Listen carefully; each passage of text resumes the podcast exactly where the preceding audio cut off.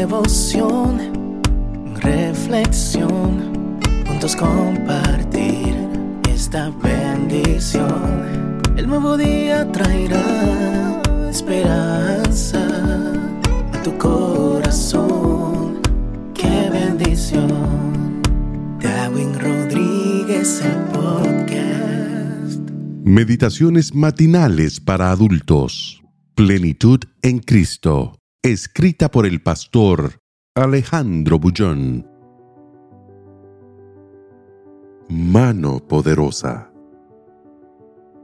Y endureció Jehová el corazón de Faraón, rey de Egipto, y él siguió a los hijos de Israel. Pero los hijos de Israel habían salido con mano poderosa. Éxodo 14:8. Aunque no le gustaba la medicina, Lucía, obedeciendo a su madre, había intentado seguir la carrera. Hubiera hecho lo imposible por conseguir la aprobación del ser que la trajo al mundo. Sin embargo, jamás pudo pasar del segundo año y se sentía un fracaso. Ese sentimiento de derrota la llevó al camino de las drogas, sin que la madre lo percibiese.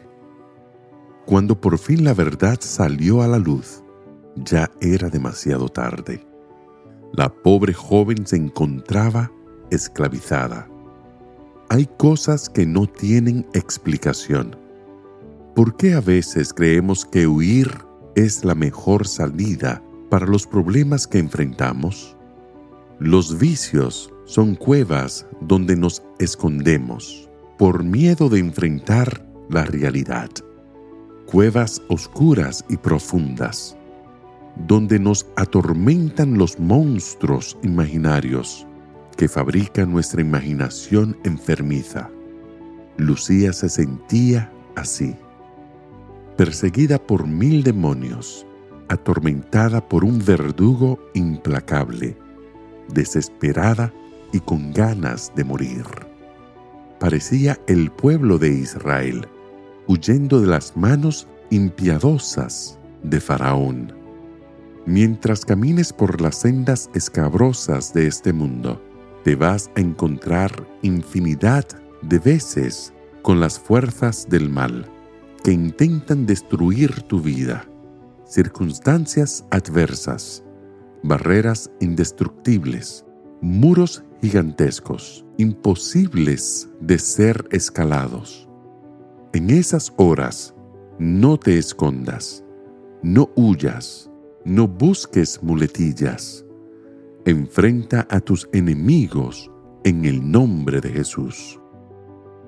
Recuerda que el Señor libró a Israel con mano poderosa, y aunque el enemigo también tiene poder, nada puede hacer ante el Rey del universo. Hoy puede ser un día de victoria para ti. No trates de ganar la guerra, vence solamente la batalla de este día. Los grandes triunfos son la sumatoria de las pequeñas victorias. Haz de este día un día de victoria. ¿No tienes fuerzas para luchar? Israel tampoco las tenía. ¿Qué podría ser un batallón de pastores de ovejas y fabricantes de ladrillos frente a un ejército armado hasta los dientes? Pero aquel pueblo humilde no estaba allí por su propia voluntad. Dios lo había libertado y el Señor no conoce derrotas. Por lo tanto, enfrenta hoy tus leones, tus tormentas y tus faraones, recordando que Faraón, rey de Egipto, siguió a los hijos de Israel. Los hijos de Israel habían salido con mano poderosa. Que el Señor te bendiga en este día. Sé fuerte y valiente. No tengas miedo ni te desanimes, porque el Señor tu Dios está contigo donde quiera que vayas.